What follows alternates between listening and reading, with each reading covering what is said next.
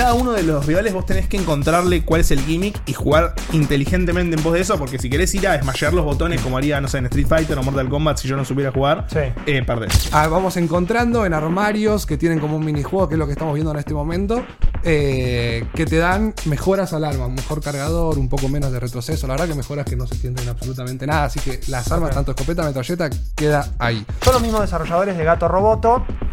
Juegazo. Y- juegazo, sí.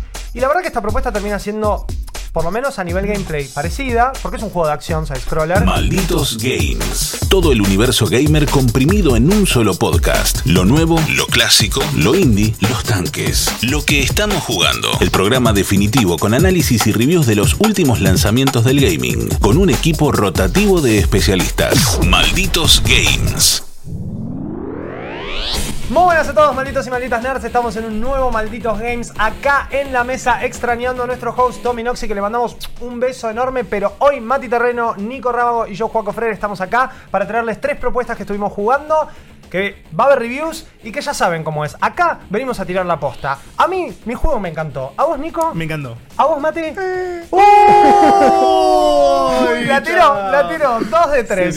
Dos de tres, pero vamos a ver qué onda. Nico, ¿de qué vas a estar hablando hoy? Yo voy a estar hablando un montón de cosas, pero antes te quiero contar algo, si No, me permitís. Ufa, ¿qué tipo- mirá el qué enganche tipo, por favor, que te lo dejo. Por favor, recuerden que Malditos Nerds ya está en infobae.com. Lo que buscan sobre gaming, cine, series, tecnología, esports de la mano de Malditos Nerds. Eso. Está, por supuesto, en infobae.com. Reviews, noticias, anticipos, videos y todos los programas como Malditas Games, Malditas Pelis, Malditas Series, Maldito Anime y mi querido Nerdipedia los pueden encontrar en la plataforma de podcast de Infobae. Y si van a la sección de programas, nos ven nuestras bellas caritas. Caritelas. Estamos acá. Igual también si lo escuchan en su plataforma podcastera favorita. Aparece. también- Sí, ahora el Epa. video. ¡Apa! No dejó de ser solo audio. ¿Qué quiere empezar? Yo, yo voy. Vos tenés un juegazo. Yo tengo un juegazo, mal, que encima absoluto. hace oda algo que a vos te gusta mucho. Que es otro juegazo. que es otro juegazo. Sí. Y encima se ve increíble. Y encima es increíble. sí. Contanos un poquito de qué traes. Voy a empezar a hablar de esto para quien no sepa, voy a hablar de un juego de Purple Tree primero, que eso para mí es importante porque es un estudio de desarrollo argentino que para mí es de los que más me gustan de acá del país porque tiene un laburo visual Ponzu, ¿no? fantástico. Pompu es uno de los Pompu, eso. juegos. Pompu su, Sí, su juego también, anterior. bueno, Golazo, que es uno de los grandes éxitos también. Pero en este caso vamos a hablar de Thunder Ray. ¿Qué es Thunder Ray? Bueno, Thunder Ray es básicamente un punch out. Está buenísimo. Está Se ve buenísimo. increíble. Las animaciones está están bárbaros. Sí, sí, sí. Esto, si, si algo viene a reafirmar Thunder Ray es que Purple Tree es un estudio que en lo que es visuales hace un laburo impecable. Desde el primer momento cuando vos arrancás y ves esa mini cinemática, desde la pantalla de carga hasta el último segundo del juego, todo es un deleite visual, todo te sorprende. Hay, hay distintos, no sé, por ejemplo, cuando vos arrancás, están todos los eh, periodistas tirándote fotos y vos ves como toda la pantalla blureada, como que no estás entendiendo bien. Claro, como que- si vos estuvieses enfrente de todos los flashes. Exactamente, y está muy bueno, tiene cosas así, cuando te cagan mucho a piñas, tipo de pronto estás como viendo todo medio en blanco y negro, porque estás como ahí medio, medio muerto. Así que lo primero que quiero decir es que a nivel visual esto va a ser una, una bomba absoluta. Eh, no sé si alguna vez jugaron Punch Out. Sí, y me encanta. A mí también. Eh, básicamente, para quien no sepa, Punch Out es eh, vos estás posicionado como en la espalda, digamos, del luchador. Y como medio en primera persona, no llega a ser primera persona, pero algo de ese estilo, tenés que básicamente recagar a trompadas al que tenés Al que tenés enfrente. Que no es Mike Tyson en este caso. No. Pero puede ser un demonio. He visto un montón de cosas que Acá, suceden sí, en Thunder Ray. Creo que eso es lo más interesante de la narrativa. Vamos a empezar hablando ahí. Vos, el, el objetivo de Punch Out usualmente suele ser ser el mejor boxeador de todos los tiempos. Mm, Y siempre, Little Mac, ¿no? Little Sería. Mac, exactamente. Y siempre termina siendo como, eh, como un- una simulación de boxeo de lo que sería la vida real, ¿no? Bien.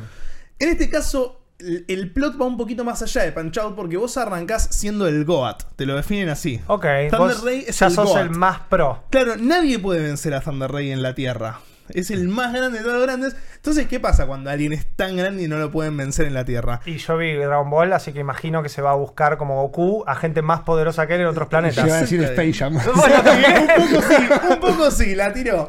Un poco sí porque lo viene a buscar la Liga Interplanetaria y le dicen, loco, si sos el más poronga de la Tierra. Venía a bancártela al Venía a torneo interdimensional. Exactamente. Qué bien, qué fiesta. Ahí arrancás el, el primer, digamos, enemigo que es como una suerte de tutorial. Es medio humanoide y es como que está medio en la misma que vos. Ahí te explican todos los botones y toda la movida. Después ya te empezás a enfrentar. Ahí estamos viendo a una bruja, a un demonio. Hay a- de todo, hay un robot. Hay un robot, hay eh, un alien, digamos que es medio. Este es como medio el que estamos viendo en la versión audiovisual, como medio interdimensional. Después vemos algo que es similar a la muerte. No, no, tenemos como un montón de espectro de, de- de villanos que la verdad es que están buenísimos. Y cada uno tiene su mecánica particular para vencerlo. No es que siempre los vamos a, a cagar a palos y listo.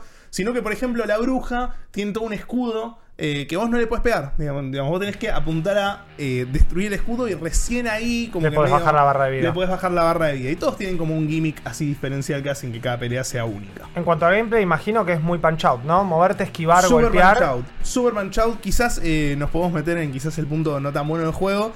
No, no es nada, no es nada malo, pero sí es cierto que es un juego muy corto. Yo lo terminé más o menos en una hora, una hora y media. Es excesivamente corto. Eso quizás a mí, digamos, no me, no me influye mucho si un juego es corto o largo. El juego puede No, estar la buenísimo. experiencia igual. tiene que ser lo que el desarrollador haya querido que sea. Capaz te quedaste con ganas de más. Me quedé con ganas de más y sí me pasa que quizás la evolución del gameplay de nuestro personaje no cambia tanto a lo largo de las peleas como para, digamos, eh, que, quedar satisfecho con eso. Es como un poco siempre lo mismo. Vos tenés dos botones que refieren al golpe alto, digamos, al, al- lo que sería el golpe a la cabeza. Y dos botones que son como más ganchos al, al hígado. Claro, que es derecho, decirlo. izquierda arriba, derecho, izquierda abajo. Exactamente, Bien. eso son- es todo lo que, lo que puedes hacer en el, en el juego. Sí tenés unas habilidades especiales que se van desbloqueando. Ahí estamos viendo la tormenta de puños muy Eso es Saint Seiya. Hora, hora, Todo es hora muy de fachero, yo-yo. todo eh. es muy fachero. Y no solo fachero, hay, o sea, ya acabo de ver una cantidad de referencias a golpes de anime o a estas, a estos juegos de cámara como de que aprieta los dientes y le sale la sangre de la boca y golpea, o el rayo en el puño. Hay mucha referencia a anime y yo creo que cualquier otaku se va a sentir súper identificado. Bueno, si me permiten meter un chivito acá. a ver, a ver, a ver. Tuvimos a la gente de Purple Tree en Malindos Nerds el programa, hablando en la radio. hermoso. Eso es lo que, lo que nos permite, digamos, el periodismo de videojuegos, hacerlo con un estudio nacional. Hmm. Y ellos nos contaban que estaban en tratativas de poner eh, diversas IPs de anime en no, este juego y conseguir muy DLCs bien, de sí. ese estilo. Eh. Sí, señores, sí, Purple Tree, hacelo. Sí. Recontra, quiero a Yotaro enfrente y me quiero cagar a piñas contra Sí, Yotaro. sí, sí, sí. Realmente estaría, estaría bueno. Ellos nos dejaron, digamos, claro que el anime es una gran eh, influencia para todas las visuales de estudio. De hecho, nos tiraron ahí por abajo que estaban buscando a Blue Lock para meter en golazo también. O sea, como- estuvieron tirando como una datita copada. Quiero conocer a los animadores, definitivamente, Sí, sí. de, de Purple Tree, porque esto se ve impresionante. Sí, se ve impresionante. Aparte, todos los rivales, cada uno tiene una estética totalmente diferente. O sea, realmente te dicen, no, eso Sí. no, no vas a pelear en un planeta, vas a pelear en una galaxia. O sea, Literal. mucha variedad de, de enemigos. Literalmente, y todo te va sorprendiendo, nada es repetitivo, las mecánicas cambian un montón. Eh, el juego no voy a spoilearlo porque obviamente es parte de la historia, pero sí que termina como muy abierto, permitiendo como esto, hacer un DLC. También los chicos nos decían en la radio que tenían pensado hacer varios DLCs al respecto. Así que creo que eventualmente va a ser un poco más largo el juego. Sí creo que, digamos, si, si estás esperando una experiencia un poco más compleja, se queda un poco corto en ese sentido porque es, es un juego de una hora y media que Bien. no tiene otro modo de juego, digamos. Vos podés jugar solamente el modo historia en tres dificultades diferentes, que son novato, intermedio y pro. No me acuerdo los nombres exactos, pero es eso. ¿En qué jugó Rabagonic? Yo lo jugué en intermedio todo y debo decir que me costó mucho. Ok. O sea... Capaz que en Pro te dura un poquito más. Sí. eh, le agregan mecánicas a, a los bosses. Sí, sí, sí, es, es Vale. bravo, bravo el juego, eh. O sea, eh, eh, me- no quiero decir Souls-like porque siempre cae Nah, como sí, en la sí. básica, pero, pero sí que tiene, digamos, a cada uno de los rivales vos tenés que encontrarle cuál es el gimmick y jugar inteligentemente en pos de eso, porque si querés ir a smashear los botones como haría, no sé, en Street Fighter o Mortal Kombat si yo no supiera jugar, Sí. eh, perdés. Ok. No Eso te quería preguntar, eh, ¿cómo descubrís el mimic de cada uno? ¿Es a prueba y error, reintentarlo? ¿Se te abre una oportunidad? ¿Te lo dice el juego? ¿Cómo Sí. te das cuenta el punto débil de alguien? Es muy jodido para mí, que soy bastante manco en este tipo de juegos. Pero lo que tienen es que, digamos, eh, cada, cada villano tiene un ataque de una forma en específica. Bien. Que a veces cambia. O sea, por ejemplo, eh, voy a tratar de graficarlo. Pero si este enemigo que estamos viendo levanta el brazo derecho, vos por ahí tenés que moverte a la izquierda porque le pega a la derecha. Pero por ahí el enemigo siguiente levanta el brazo derecho Y y, pega a la cruza, izquierda. claro, y cruza. exacto. Entonces vos seguramente pierdas muchas veces las peleas porque tenés que aprender cada movimiento que hace, cómo lo tenés que defender y cómo lo tenés que esquivar, porque es muy, es muy difícil. Hay ataques que de repente, no sé, la bruja hace así y tiran tipo rayos por toda la pantalla. Y vos tenés que estar esquivando. Exactamente, y me costó un montón aprender el timing y el baile que tengo que meter para, para más o menos encontrarle la vuelta a esto y, cómo saber defenderlo. Pero el juego pasa un poco por eso, por descubrir el gimmick y ver cómo lo podemos enfrentar. Eso me da muchas vibes a Cuphead. Eh, que meterse un Sí. poco en, en el boss y bueno, descubrir, fuera de que Cuphead tenía cada siete voces imposibles, te odio Cuphead y te amo al mismo tiempo, eh, un par de niveles como para aliviar un poco, medio plataformeros. Acá es- se siente así, es como entrar y, y ver qué pasa, ver qué pasa Sí. y ver. Y no creo que le ganes a ninguno de una. No, no, es muy jodido ganarle a, a- de una, capaz que el tutorial, por ahí lo puedes pasar de una, incluso es jodido el tutorial, no, es- ok. no es que tipo es un tutorial y ya está. Lo que también está bueno, algo que no, que no mencioné hasta ahora, es que cada villano encima tiene tres fases. Eh, vos, lo, vos lo matás, arranca como el conteo de 1, 2, 3 del boxeo Sí, de, sí, hacer cuenta. eso. Siempre se levanta automáticamente, o sea, se levantan tres veces los villanos y cada fase van teniendo nuevos ataques hasta que la última es, es la final. A vos te pasa lo mismo, vos tenés tres oportunidades para ganar. Digamos, si te vencen, te levantás, si te vencen, te levantás, si te vencen, perdiste, murió, murió Thunder Rey. Y no, no era, no era el God del universo, era. Claro, era el God de la, de la Tierra. Che, ¿qué le pasó a Pícoro ahí que se metió? hay, hay un pico de Majú ahí. Tremendo. eh, picado. En cada una, cada vez que te levantás, se dice con el mismo personaje. Con esto que Sí, decía la explosión, o sea, no, vos no te cambias las habilidades, no te volvés más no, fuerte. No, no, no, no te cambia nada. Lo único que está bueno que. Es, es- quizás no, no tiene tanta vuelta, pero me pareció un gimmick que está bueno. Que es que cuando vos vences al rival, vos tenés que smashear un botón. Hmm. Y todo el tiempo que smasheás es como que el público te va como eh, Uh. alentando y eso te levanta la vida. Ok. Entonces, si vos terminaste la primera fase y tenías poca vida, smasheás el botón a pleno para tratar de sacar la mayor cantidad de Para vida. la segunda para fase. la segunda fase enfrentarlo un poquito más y mejor es que si no, con la misma barra de vida, las tres fases es como un poco complicado. Es bravo. Yo, yo te digo que jugarlo en experto este juego es, es muy complicado. No sé si. Capaz que va por ahí medio un tema también de speedrun, ¿viste? Como Sí. que vi que también tiene rankings. eh, ¿Eso tenés idea más o menos en qué se basa? Cantidad de golpes que pifiaste, cantidad de golpes que te hicieron. Debe un poco ir por ahí medio Devil May Cry. Sí, sí, sí, sí. No, lo, lo que estuve. Vi muy poco de los rankings, sí, que entiendo que tiene que ver más con. Eh, lo bien que, que- que venciste al enemigo, digamos, Claro. el, el poco daño que te hizo en comparación con cómo le ganaste vos. Eso, la cantidad de golpes que, que le Exactamente. metiste. Los Bien. combos que metiste, hay hits, digamos. A, a su vez, el ataque especial que se va cargando y es lo que evoluciona. Mm. Eh, vos, tenés, vos arrancás teniendo un ataque especial que es de una barra. Hmm. Cuando vences dos o tres enemigos, tenés uno de dos barras. Y cuando vences dos o tres, tenés uno de tres barras. Y esos ataques especiales eh, tienen cierta cantidad de hits. Ok. Entonces, vos, si los conveas, eh, tenés cada vez más hits. Por ejemplo, el ataque especial más fuerte de tres barras, que es la tormenta de puños, te suma creo que 25 hits. Entonces, si vos metiste 10, tirás eso y después metes otro 10, le metiste un hit de 45 y eso te va Eso sumando. seguro que suma el ranking, Sí, claro, debe ser ahí por, por el sistema de combos. Qué bien se ve, o sea, también es como que podríamos marcar un poco una línea entre eh, qué significa la duración de un juego, qué es lo que el juego quiere ser. Sí. Yo creo que a este juego le agregás cuatro horas más de lo mismo y la crítica va a ser, esto es muy repetitivo. Exactamente, yo creo que si tiene una falencia Thunder Ray es que es muy corto y que no propone, digamos, un cambio dinámico como para decir, bueno, si fuera más largo, quizás iría por acá. Si te deja ganas de más, entonces yo creo que, digamos, el juego podría haber sido un poco más largo y seguir metiendo como distintas mecánicas y cosas para que crezca, o quizás agregar otros modos de juego, no solamente ser el modo historia, sino por ahí un multiplayer es medio difícil en, en esto, pero sí algún que otro modo más arcade, algo como las torres de Mortal Kombat, se me Claro. ocurre. Hay cosas que se podrían terminar heredando y creo que la intención un poco es hacerlo, pero sí entiendo el lado de la gente que, que lo juegue y que diga, me quedé un poco corto. Pero bueno, la base está, la base funciona y queda Sí. parte del estudio de cuán, para qué lado encararlo. Pero, Exactamente. O sea, si a esto le sumas más personajes, va a estar increíble y si le agregas más modo de juego, Sí. mejor Es todavía. que ahí lo tenés, bueno. más voces, más personajes, ya de por sí el finish de lo que es las animaciones y el arte se ve increíble y yo creo que eso también debe haber sido un gran desafío para un estudio que tampoco es un estudio gigante, tampoco es un estudio que cuenta Obvio. con eh, un capital enorme, porque bueno, es un estudio que sale a pulmón desde acá y que ya hizo juegos increíbles y que esto definitivamente es otra de sus grandes propuestas. Sí. Conclusión final es, un poco eso, digamos, yo jugué los, los dos golazos cuando salieron, Hmm. jugué Pompu, este juego lo probé en la EVA del año pasado, ahora lo estoy reseñando, y la verdad es que Purple Tree viene haciendo las cosas muy bien con todos sus juegos en general, todos son muy divertidos, visualmente son increíbles, y Thunder Ray sigue en esa línea, cuando los entrevistamos en la radio ellos nos dijeron, este creemos que es el juego más completo que hicimos hasta ahora, por lo menos en jugabilidad y demás, y creo que un poco tiene que ver con eso, así que espero que le vaya re bien porque está muy bueno. Está buenísimo. Uno de tres adentro, Thunder Ray de Purple Tree Studios, Made in Argentina, súper recomendado. Ahora vamos Ay, a Mati. Igual capaz lo tiré muy abajo, pero vamos a. Uy, uy, uy. ¿Qué Damer jugaste? 1994 Sandcastle. Castillo de Precuela a Damer 1998. Sí, que vos me comentaste que eran los era el estudio que estaba a cargo del Resident Evil 2 y hicieron exacto. como una reworkeo de skins. En 2019 terminó saliendo este Damer 1998. Como el nombre lo dice, el que salió ahora Damer 1994 es cuatro años antes. Así que debe ser una precuela. Pero la historia de- del juego esto, de este estudio, es bastante particular porque ellos estaban haciendo un remake a pulmón de Resident Evil 2 por el amor que le tenían y cayó Capcom y les dijo afuera. haciendo el nuestro. Claro, no, no se lo dijeron. Lo que pasa es que seis meses después se enteraron.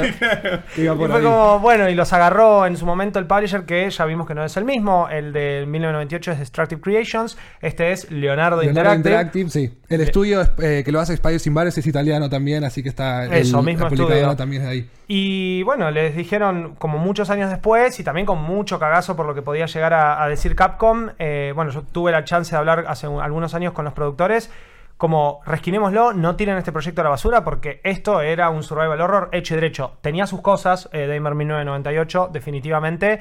Pero como Resident Evil funcionaba bien. Resident Evil hoy en día ya no es un juego de terror, o por lo menos sí capaz en sus propuestas de primera persona, pero ya dejó un poco de lado el cagazo tanto que nos generaba. sé. Nah, yo, qué sé yo, yo en Resident Evil 3 Remake, en Resident Evil 4 Remake, tanto no me El, asusté. no, el 3 Remake no, pero el 4, No. las primeras horas. No. Eso, para mí hay un tema de, progresión. Hay una progresión en los Resident Evil que vos empezás con pocas armas y sos débil. Claro. Y ahí el, el- el terror asusta. Me parece que afecta un poco más. Después cuando ya tenés escopeta, lanzagranadas, bazooka y todo. No te para sí, un poco venís. Y sí. además también el juego se pone muy japonés, muy rápido, todo y todo es falopa, todo es como Las primeras saltos. horas de los Resident Miran Evil. a los a la Sí. cámara Leon y dice tipo I got it, ¿entendés? Y es que sí, ya está, listo. No, no, dejaste de lado el juego de terror hace rato. Damer lo intenta mantener mucho más, por lo menos en el 98 que yo lo jugué completo. Tiene sus fallas, tiene sus cosas de juego AA. ¿Qué onda con esta precuela? Bueno, como obviamente si estaban haciendo una remake de Resident Evil, no falta decir que eran fanáticos de los 90 de esta Me saga. imagino. Y el estudio medio que se basa o le interesa mucho esto, revivir el survival horror de esa época. No eh, reinventarlo, no crear algo nuevo, sino mostrar esta experiencia, obviamente con darle un, un toque, una gráfica distinta, pero la idea del concepto de survival horror apunta a ese momento y quieren hacer como un juego para ese lado.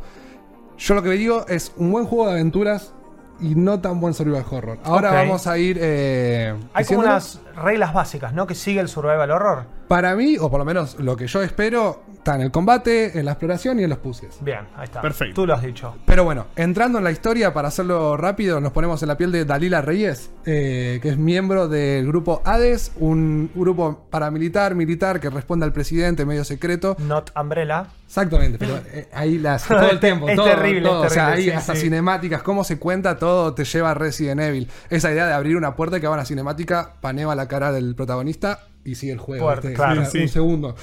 Eh, bueno, y nos llaman y nos dicen, che, acaba de pasar algo en las inmediaciones del área 51. Un autobús con 51 estudiantes desapareció. Che, hay que ir a ver qué onda. Están pasando cosas extrañas. También dijeron que hay un terremoto por ahí cerca. Vamos a chequear. Se pudrió todo. Eh, entonces, Dalila con dos integrantes, con su jefe y su compañero, se mandan en expedición acá y nos encontramos eh, con una instalación totalmente abandonada del área 51. O sea, todo el juego pasa en las inmediaciones y cada vez nos vamos acercando ahí. Eh, no llega a haber zombies, pero hay una movida. Pero bueno, eh, como lo contamos recién, en Resident Evil empezás como, bueno, sin saber qué está pasando y poco a poco Te empieza a haber un poco sí. del caos. A mí la historia me gustó. Bien. Porque lo que va sucediendo dentro del área 51 afecta a lo que son los personajes.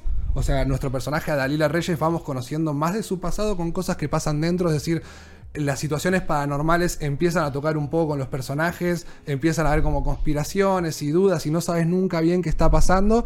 Eh, obviamente nos mandaron a chequear un lugar, el, chucar- el lugar no había nada y nos encontramos con que hay mutantes, unos monstruos extraños que nos quieren matar y que se hacían unos experimentos medio raros. ¿Y qué podía haber en el área 51? Si Claro. no eran marcianitos verdes, Sí. eran estas cosas, totalmente. Exactamente, que la, la movida es media rara, la explicación y todo, obviamente no la voy a spoilear, pero está bien, yo compré. O sea, a mí el juego, en el apartado narrativo, me dejó las ganas de probar el 90 de 1998 para ver también qué pasó con alguno de Claro. los personajes o cómo evolucionaron, si están o no están. Yo terminé empatizando bastante con Dalia Reyes, me parece una gran protagonista, me parece que lo que es el, el nivel narrativo y cómo avanza la historia eh, está bastante copado. El juego dura aproximadamente 7 horas. Ok. Como es un doble A, se ve bastante bien. No sé por qué les cuesta a todos hacer las caras. Las caras nunca se condicen tanto. Por... Todo se ve Es muy muy, lindo. difícil las si no caras haces motion tanto. capture, es muy difícil animar este tipo de cosas y también los juegos empiezan a verse mejor y eso te lleva a un realismo en este tipo de propuestas también Claro. que es pseudo hiperrealista en donde bueno, no, claramente pifias en las cosas más difíciles. Es que, que todo se vea tan lindo y la cara parezca de goma es como que me golpea un Claro. toque. Cuando es hablan algo que no o me las caras en Todo general. el tiempo. Ok. En la cinemática mejora un toque, pero se lo sentís como. cuenta. duras. Sí, están duras. Que ni siquiera es algo de los AA, ¿eh? Muchos juegos AAA que salieron este año, le ves las caras y es otro juego. Una Sí, cosa sí. es estar al aire libre y otra es un suma un- al personaje. Eh, pero bueno, entrando a la, esta es la historia, entrando a las mecánicas y donde va a estar lo más interesante.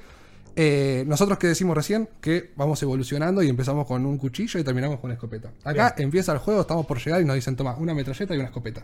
y esas dos armas son las armas que vamos a tener todo el juego. Uh, no, no, no me gusta. Y- Nah, la- y porque la regla del survival horror es que la pistolita, que el coso, que la falta de A eso. balas, que uy, mirá el puzzle que hice, el escopetón que tengo, pero no tengo tantas balas, y después los bichos empiezan a requerir una ametralladora, y oh casualidad, el juego te da una. Como que ese tipo de progresiones es lo que también te da un poco la sensación de desesperación. Si acá empezás con una escopeta y una ametralladora. Y eh, que se me plante lo que se me plante, que lo cago a tiros, Sí, ¿entendés? y Está ya bastante entrada- bien armado, amigo. Y, pero depende de las balas también que te dan. y Bueno, eso sí, no, eso es sí. bastante permisivo. eh, y en un momento cuando ya te estabas quedando sin Pichanga. eh, me estaba mintiendo y me estaba pensando, che, estoy quedando sin balas, tengo que jugar mejor y me estaba quedando sin balas y enemigos me empezaban a dar balas que no me daban. Entonces dije, debe haber algún sistema como oculto de si te estás quedando sin balas. Te el regalamos enemigo te da porque nunca me dropeó hasta cuando estaba quedando poca- con pocas balas. Y ahí te empezó a Y dropar. ahí me dio y después no me volvió a dar. ¿No hay Entonces armas yo nuevas en todo el juego? Ahora te meto un. De, de- ¿Armas de fuego? No. Ah, vamos encontrando en armarios que tienen como un minijuego, que es lo que estamos viendo en este momento, eh, que te dan mejoras al arma, un mejor cargador, un poco menos de retroceso. La verdad que mejoras que no se sienten absolutamente nada, así que las armas, tanto escopeta, metralleta, queda ahí. A poco avanzamos, nos dan un arma de hielo, que acá es como el Frost Grip, que es como la base, en- y me copó. Eh, empezamos a ver que los enemigos son débiles al hielo, entonces tenemos como unas un lanzahielos. Y a medida que avanzamos, hay como unas cabinas que mejoran esta arma de hielo y a esta sí le dan como nuevas funcionalidades. Ok. Capaz al, primero, al principio solamente tira un spray, después le mejoras el alcance, después puedes dejar minas en el suelo de hielo que explotan. eh, y como que va así, vas cambiando. y Cambia bastante la mecánica de esta arma y algo que me pareció copado. Pero yo esto no de vuelta no lo relaciono con el, con el género que quieren homenajear. No, no, ni siquiera Dead Space, porque Dead Space también tenía sus mejoras de armas, sus nuevas, eh, nuevos bichos. Bueno, también Dead Space tenía toda la mecánica de desmembramiento, ¿no? Y, y las armas te ayudaban a desmembrar de cierto tipo. Acá si los enemigos son débiles al hielo, imagino que la táctica es congelarlos y cagarlos a tiros. Exactamente. Y el golpe eh, a melee solamente lo puede hacer cuando está congelado. O sea, una vez que Mm. congelas al enemigo, con el R3, tú le metes una piña y rompe el hielo con el enemigo. Y acá entra el otro punto eh, negativo, que es la variedad de enemigos. Hay tres tipos de enemigos Mm, con dos variedades cada uno. mm. El zombie normal, eh, un bicho que si te agarra te one-shotea, que se mueve despacito, pero si te abraza, fin, Cagaste. tenés toda la vida, el no importa, te, de te Last one-shotea. of Us. Claro. Claro. Y uno débil que te dispara de lejos. Estos tres en color azul o rojo. Cuando está rojo es invulnerable a las balas. O sea, los estuneás con las balas lo- si te querés escapar, pero no los podés matar nunca. Tenés que congelarlos sí o sí obligatoriamente. Y escaparte. O los no, no, congelas y los una vez matás. que están congelados Bien. los podés matar. Entonces ahí es donde entra esta mecánica de- del arma de hielos y está bueno y esto funciona bien. De vuelta, son muy poca variedad de enemigos y el susto que te dio el primero ya no te lo da. Claro. Y acá después hay otra cosa, bueno, en cada esquina te pueden aparecer unos monstruitos ahí para asustarte y eso. Ah, de- pierde totalmente, pero al toque pierde totalmente la gracia. Eh, y yendo a la otra cosa importante, es que, mm, bueno, se avanza todo esto muy lentamente y los bichos se mueven muy rápido. Y acá es donde el survival horror también eh, Entra está. El juego. juego es tosco y vos decís, bueno, un survival horror de los 90 tiene que ser tosco, Mm. es parte de la esencia. El tema es que los bichos se te- transportan. ¿Cómo? Los enemigos básicos corren. Ok. Y este que te mata de uno, se te transporta adelante o atrás tuyo. Se te transporta. Un TP. Y él tiene esta mecánica de que una vez que te golpean, te hacen como el agarre, como en los juegos de Resident Evil. Entonces aparece la animación del bicho mordiéndote, perdés vida, te va, o, o el que te mata. Y la verdad que es un toque frustrante cuando peleas contra muchos, no tenés counterplay posible. Porque Claro. mientras estás, congelas a uno, estás haciendo la animación de la piña y vos ya ves al otro que está así. Y te está para saltándote, atacar, y- claro. y no tengo Claro, manera de hacer nada. hacer nada. Entonces tenés que como, bueno, congelar a todos, moverte. Y ni te digo de que estás matando a dos de estos zombies y te aparece el bicho por atrás, te abraza y te mató de una. Qué frustrante. Es- y las áreas no parecen, o los pasillos. Primero que el juego parece muy oscuro. Sí. Yo voy a decir eso justo. La ambientación, digamos, viendo el trailer, a mí me parece un acierto porque lo veo y Es se, un ve, laboratorio. se ve full survival horror, se ve full laboratorio. ¿Cómo está eso? Digamos, ¿se, se progresa en el juego? ¿Cómo Sí, queda? la, la ambientación es increíble, está bueno. Para mí le doy esto también de que al- dentro de lo narrativo funciona muy bien. Pero bueno, ahí estamos entrando a lo de la exploración, sí, pero es extremadamente lineal. Claro. Los pulses no tienen, la verdad que no tienen lógica. Vos vas caminando por un pasillo, la puerta está cerrada. Caminás al siguiente cuarto, encontraste la llave.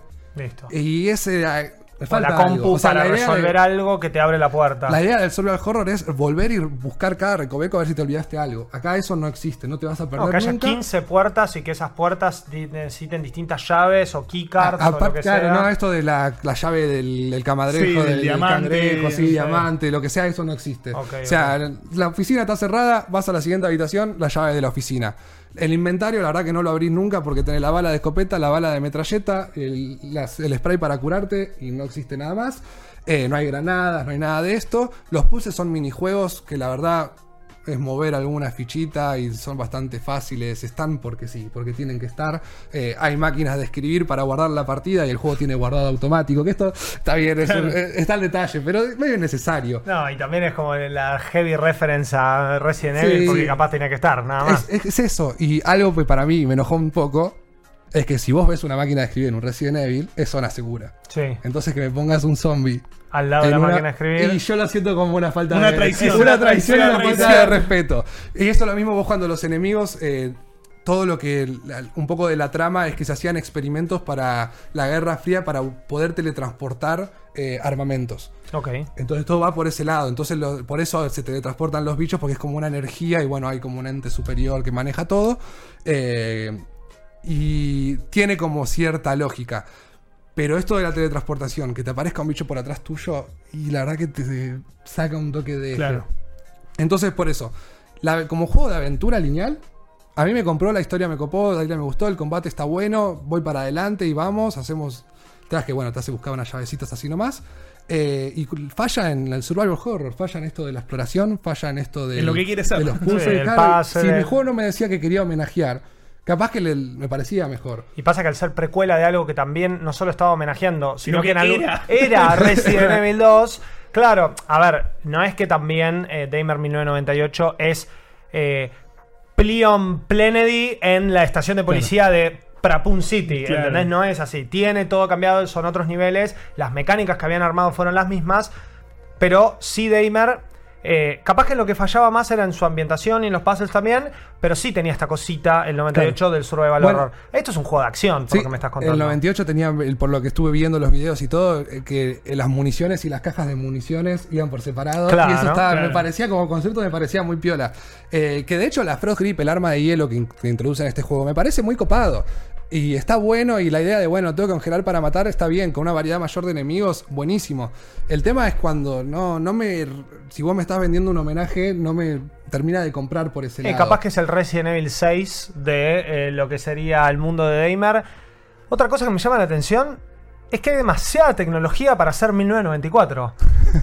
Y bueno, pero es una instalación súper secreta. Bueno, eso es verdad. ahí. Eso es verdad. ¿Quién dice que ya la gente no se teletransporta y Sí, nosotros nos no lo sabemos? recién que los aliens existen. Es verdad, verdad. es verdad, es verdad, cómo ocultan las cosas. Pero bueno, viejo. llevando a esto de la teletransportación y todo, vos cada vez que vemos a los bichitos teletransportándose, hay como cadáveres y vemos Mm. una bolita azul de electricidad que va y lo revive en el monstruo y estos son como los enemigos principales. Y en esto de los jumpscares, los mezco, el bicho aparece ya parado, ya creado. Entonces, a ver, estoy hilando muy fino, pero hay como si vos me estás construyendo, que la narrativa es ese ru- truenito que viene y revive un bicho, entiendo que me tenés que poner el jumpscare, pero si me pones el bicho ya parado, ya estable, no se condice con que tengo que verlo, tengo Claro, que ver la no luz me voy a asustar. O sea, En me todo está caso- el chabón parado esperándome. Que esté tirado y que haga el, así en claro, el que piso. aparezca el, el- Porque vos siempre ves una lucita azul que revive lo- a los, a los Y ya cadáveres. sabes que te va a saltar. Claro, sí. y, acá, claro. y acá en todas, las- y en todas las esquinas hay un jumpscare, en todas las esquinas hay No, un, y un bueno, bichito. eso tampoco. Siete horas de jumpscare, no estoy para eso. Y la verdad que es, es medio frustrante. Y más cuando te agarran. O sea, vos es ver la animación, la misma animación una y otra vez del mordisco en tu cuello y todo así. Y cuando te matan de una. Pero bueno. ¿Recomendás o no recomendás? Y si te gusta, la- si querés un juego de, de acción-aventura, tranqui, 7 horas. Medio creepy. Medio creepy, que tiene una historia interesante y da vibes de Resident Evil, sí. Si estás buscando un survival horror, no. No, no, definitivamente no. no. Se me fue el nombre de este survival horror que es chileno. Que, que- Tormented, Tormented Souls, Souls. ahí está, que va a salir el 2 Exactamente. incluso. Nada, si quieren, les recomiendo que vayan a jugar Tormented Souls. Porque eso, bueno, no sé si lo jugaste, No, no pero lo súper recomendado. Igual nada que ver, no es third person, es eh, tank controls, o sea, es visto medio desde arriba. Nada que ver, la quiso tirar. Más clásico. No, es que, dijo, "Yo voy a la es tira". que dije, che, no puede ser, esto no es un survival horror, quiero un survival horror. El primero que se me vino a la cabeza fue Tormented Con Souls. recomendación Muy bien. de, de extra. No va Damer. Eh, el que sí va, y creo que Nico va a coincidir un Sí. poquito conmigo, es eh, algo que tranquilamente va a pasar un poco al estrado de lo mejorcito, por lo menos de este año, de Devolver Digital. Sabemos que Devolver Digital tiene eh, mucha curaduría en sus propuestas y realmente los juegos... Es raro que un juego de Devolver no esté bueno. Hay casos de juegos que no están Sí, buenos o que no, no me han gustado. Por ejemplo, Trek to Yomi, que sí es muy, muy excelente en su ambientación, en su narrativa, pero en gameplay no termina estando bien. Eh, Gambrella, que es de lo que vengo a hablar hoy, eh, la última propuesta de Devolver Digital, a mí me encantó, yo no sabía con qué me iba a encontrar. Esto fue como medio un che, bueno, mirá, eh, está Gambrella, tenemos que hablar de Gambrella, bueno, perfecto, a ver, pasámelo, vamos a ver qué onda. Eh, y me terminé sorprendiendo porque me hizo acordar a un montón de cosas con una ambientación que ni en pedo me hubiese esperado, o por lo menos no sé, las primeras dos horas de juego fueron una cosa, después el juego se pone súper turbio y fue como, ok, dentro del pixel art, dentro del armado de los niveles, de lo que es el juego de acción, me parece perfecto que me estés intentando eh, llevar por un lado más narrativo y por un lado más turbio. Gambrella es un juego de acción, side-scroller, es un plataformero que nos pone la piel de un leñador que llega a su casa un día y encuentra a su esposa asesinada y lo único que tiene en su mano, o por lo menos a la mano, para descubrir quién fue, es un arma que es un paraguas. Es una gunbrella. El nombre es un pan justamente porque es el arma que vamos a tener durante todo el juego con una estructura también de vida muy celda en esto de tener corazones y que un golpe te quite un corazón. Tenemos comida después que podemos encontrar o botiquines. La comida no te recupera vida, la comida te suma corazones. Entonces, eh, medio también, eh, bueno, Breath of the Wild o Tears of the Sí. Kingdom, que vos podías tener estos corazones extra de color amarillo. Y solo los botiquines, que después se pueden comprar, va, va a ser lo que te recupere la vida. Además, a lo largo de todos los niveles vamos a tener eh, estos rest spots, que son o sillas o camas. Muy Hollow Knight. Muy Hollow Knight eso, que está también súper remarcado con un glow azul muy lindo, dicho sea de paso. Y que acompaña un poco a, a lo que es esta estructura medio 8 bits, viste, full, full pixel art. Yo tengo un problema con cómo se ven sus niveles y cómo está estructurado la cuestión de. Capaz, estoy, como dijo Mati recién, hilando muy fino. Pero cómo está estructurado el tema de la perspectiva.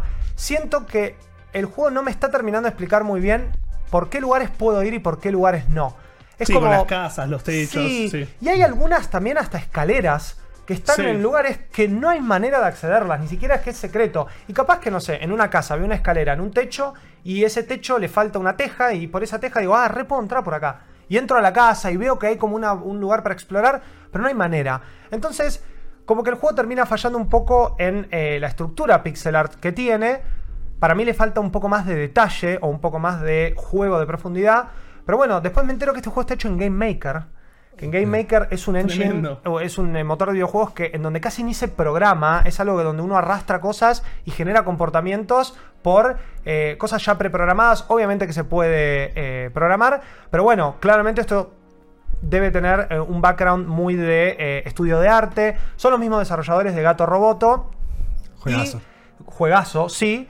Y la verdad que esta propuesta termina siendo, por lo menos a nivel gameplay, parecida, porque es un juego de acción side-scroller. Nosotros con el Gambrella vamos a poder disparar distintos tipos de balas. Las balas de escopeta son infinitas. L- La misma arma dispara ametralladora, dispara granadas, dispara, bueno, varias cosas que no les voy a spoilear. Y además funciona literalmente como un paraguas.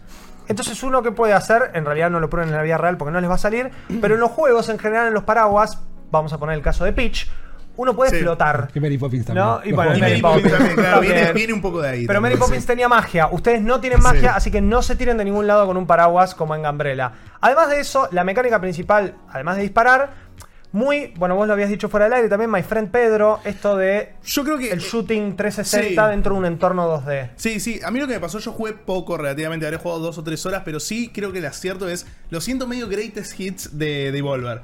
Tiene como cositas de, de esto, de My Friend Pedro, tiene cositas de Gato Roboto, tiene, bueno, esto de Hollow Knight, eh, que no es, obviamente no es de Devolver, pero es uno de los Metroidvania de los últimos años. Creo que tiene como varias cosas que fuimos viendo a lo largo de estos últimos años de, de indies que salieron muy bien y las junta todas en un juego. Sí, y ese es su, su mayor éxito. Me has acordado mucho a, Shovel Knight también, También, por momentos. sí. Ni hablar que sigue un poco la misma estructura de Shovel Knight, en donde nuestra arma es una pala. Bueno, acá nuestra arma es un paraguas, que dicho sea de paso tiene este, este arma para disparar. Y el juego es eso, es muy frenético, donde tiene que ser frenético y entre los que serían los niveles hubs. Pero a la vez también tiene muy buenos puzzles, tiene una narrativa que es muy por encima, muy poco, y tomen con pinzas lo que estoy por decir, pero tiene un poquito de RPG. Sí, muy de quest, quest Exacto. secundaria, quest principal. Hablar con una persona en un pueblo que te dice, che, en el próximo pueblo, porque la estructura de los niveles, por lo menos de lo que jugué yo, yo jugué un poquito más, Sí. casi cuatro horas, eh, vas en un tren y obviamente al principio es, bueno, tengo que llegar a la ciudad de Allendale. ¿Por qué? Porque en Allendale me van a decir de quién es este, eh, esta arma, este Gambrela. Bueno, eh, ¿Por qué quiero saber de quién es este Gambrela? Porque es la única pista que tengo de este personaje que es silencioso. O sea, prácticamente nosotros elegimos las opciones de diálogo. Ahí está la parte RPG. Depende de la opción de diálogo, destrabamos, o depende cómo llevamos el diálogo, destrabamos otras opciones.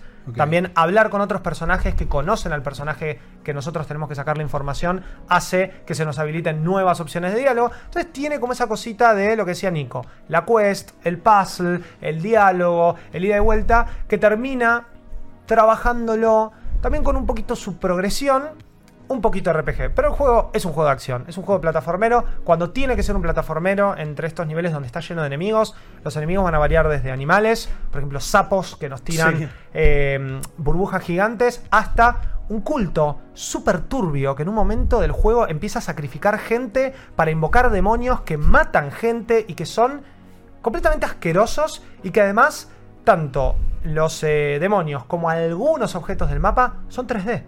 Entonces uno, por ejemplo, le dispara a no sé, una bandera y esa bandera se mueve y vos lo ves como si fuese un modelo 3D, Sí. pero todo pintado con una textura pixel art encima. Así que, fuera de lo que dije de esta estructura de niveles y que no entendés muy bien qué puede ser traversable y qué no, después el juego hace muy bien con su apartado artístico. Esto es un juego, como lo definen ellos en su página, neo noir punk. ¿Por qué?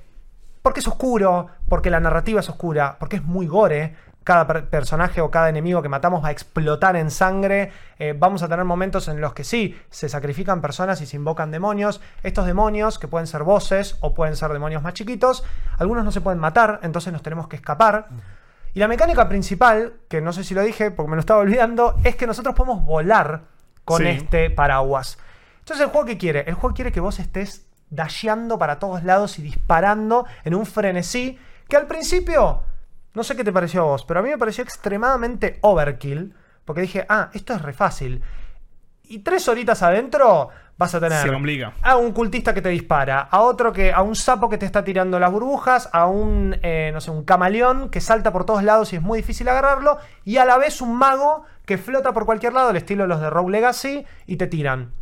Vos tenés una mecánica de parry, que si abrís el paraguas justo cuando te tiran un proyectil, se lo podés devolver. Esto lo hace automáticamente, no es que hay que timearlo. Pero es como. a- a- ahí empezás a darte cuenta que por algo existe este frenesí y esta eh, mecánica. Porque no termina siendo tan fácil. En Shovel Knight pasaba un poco lo mismo. La mecánica de rebotar encima de los enemigos para matarlos o para ciertas, llegar a ciertos lados. Al principio es como, ah, ¿para qué me lo estás dando? Y después era prácticamente imposible pasar un nivel si no hacías eso. Acá pasa un poco eso y también con los bosses. Yo no sé si lo rompía el juego, pero vos cuando, para poder dashear con el eh, o sea, para poder ir en una dirección y después mantener apretado y empezar a caer, vos tenés que tocar un direccional, que puede ser derecha, izquierda, arriba, abajo, o en combinación, y el clic derecho. Yo esto lo jugué en PC, lo jugué con teclado y mouse. No me imagino jugándolo con joystick. Vos sé que lo probaste y no te no te gustó. No, o sea, no- tampoco está mal, pero después cuando lo juego con mouse y teclado, claramente es, es para jugar con mouse y teclado. Es muy frenético, es Sí. muy frenético, entonces estar apuntando constantemente y además tiene un nivel de precisión y por lo menos en PC el, cro- el crochet se mueve por todos lados es como, bueno, no, yo esto no lo jugaría, pues tampoco tiene auto-aim. Entonces, eso es Sí. importante mencionarlo. ¿Qué pasa? ¿Por qué pienso que lo rompí? Porque al terminar el dash, que en la dirección que hace volás bastante, vos podés rebotar en las paredes, también saltar. Es como que tampoco el juego se molesta mucho en explicarte por qué este tipo es tan grosso, pero tiene al Gambrella, que parece que es una de las mejores armas. Hay una conexión con la narrativa, hay una policía que se llama la policía Parasol, que Parasol básicamente es como si fuese la... No sé cómo explicarlo, es como una sombrilla. Sí, Sí, la claro, policía sí. sombrilla. Son medio nasty, ¿viste? Son medio eh, police brutality, ¿viste? Va por ese lado. Eh, entonces tenés cultistas, tenés brutalidad policial, tenés. O sea, todo es muy oscuro, todo es muy sangriento. Esto acompaña al setting dark. Pero también el juego es súper divertido, súper frenético. Y como que ahí disocio un poco entre los momentos de narrativa, cuando llego a un pueblo, cuando encuentro misiones primarias, secundarias, investigo, resuelvo puzzles, a que de la nada me esté reventando a tiros en un nivel porque está lleno de bichos. Como que quiere hacer muchas cosas. Exacto, muchas cosas al mismo tiempo. Pero bien que lo dijiste porque para mí sí lo logra. Sí. Realmente sí lo logra y Gambrella es una propuesta que es súper divertida, no dura más de 7 horas, tengo entendido, yo casi que jugué la mitad. Se entiende un poco cuando ves la primera estructura, más capaz que el juego después se abre un poco, pero que quiere en un corto tiempo y en, un- en una poca cantidad de niveles contarte muchas cosas. Sí. Y es muy transversable. Vas para arriba, vas para abajo. No termina de ser un Metroidvania, pero casi que te diría que los dungeons, o lo que el juego te plantea como los dungeons, es un poquito Yo Metroidvania. los considero un. Metroidvania, sí. Y para mí el Metroidvania es más como esta interconexión gigante de mapas, pero Sí. bueno, capaz que en una mínima, mínima escala quiere ser Sí, quiere eh, serlo, un sí. poquito. Y con Si lo que jugaron... dijiste de los diálogos, eh, Sí. más allá de las opciones y todo, ¿es interesante lo que se dice? Recontra. Recontra. la- te compra la narrativa más Sí, allá. sí, sí, los Porque por lo que estoy viendo en el tráiler y todo, es como eso, hay mucho diálogo. Es- Ah, Pasás una escena, hay un diálogo, hay bastantes personas, todo. Para mí es, es la famosa narrativa cliffhanger que te va dejando manija. Todo el porque tiempo. es como llegás a un lugar y decís, bueno, él te va a decir que es el Gambrela. Y hablas y te dice, sí, por ahí te puedo decir, pero solo te lo si voy a salvás a mi hermana Ok. que está en otro pueblo. Y vas a salvar a la hermana, volvés a decirle y te dice, no, pero ¿sabes qué? Yo no soy el indicado para decirte que es el Gambrela. Tenés que ir a buscar al creador del Gambrela. Y vas a buscar al creador y te dice, bueno, no, sí, sí, te lo voy a decir. Y después tenés que entrar a un bar y el bar tiene una contraseña y te dice, y no, yo no te lo puedo decir. Y hablas con otro y, no, no, a nadie en el pueblo te va a decir. Hasta que el que te lo dice, te dice, bueno, pero no le digas a nadie, eh, porque me matan si te, si te conté. Y es como, ¿cómo carajo querés que sepa la contraseña si no me la dice nadie? Es como medio como si estuviese pintado en todas las paredes, pero en Sí. realidad no está. Es muy divertido con eso, es muy visual el juego también. Tiene esta cosita que para mí es muy Devolver, de que los textos se mueven. Sí, sí, que tienen intención. Exacto. Están gritando y se mueven así como rápido. Y cuando el juego se pone muy frenético, eso se mueve más rápido. Cuando el juego te tiene que remarcar algo, te lo remarca. Eh, incluso te remarca onomatopeyas. Hay un personaje que tose y el cough cough está en rojo. Y claro, porque después vos podés hacer algo con eso. Entonces es, te van quedando cositas. Y también nuestro leñador tiene un diario, y con esto cierro, que va anotando todo lo que va pasando, tanto en las misiones principales como en las secundarias. Y además el juego se encarga automáticamente de estructurarte todas las pistas para que sepas también con qué tiene que ver. Así que no termina siendo difícil en eso. Y tampoco me obligó a volver, o tampoco me dio tantas recompensas eh, en lo secundario. Son unos engranajes que puedes usar para mejorar tres stats, que es el tiro, el manejo y el alcance de las armas. No termina siendo extremadamente relevante y tampoco es imposible el juego así. Tiene voces interesantes, personajes interesantes. Yo creo que esto realmente va a ser algo que Devolver eh, viene a traer y que va a ser de lo mejorcito de su haber. Yo compré. ¿Compraste? Sí, compré. Juega Gambrela. Yo también compré. Y lo que pueden comprar la gente que está escuchando este podcast. No, es gratis, que- es gratis. Ah, bueno, bueno. ok. Lo que pueden comprar simbólicamente, por lo menos. ¿viste? Ok. Es que esto fue de Malditos Games y todo el universo de Malditos Nerds ahora está en Infobae, donde pueden encontrar la versión en audio de este programa en la plataforma de podcast de Infobae. Hasta la semana que viene y mientras esperan el próximo podcast, recuerden que todo lo que buscan sobre gaming, cine, series, tecnología e esports de Malditos Nerds lo encuentran 24-7 en infobae.com. así como las reviews de los tres juegos que les acabamos de contar. Esto fue un nuevo Malditos Games y nos vemos en el próximo programa. Chao. Adiós.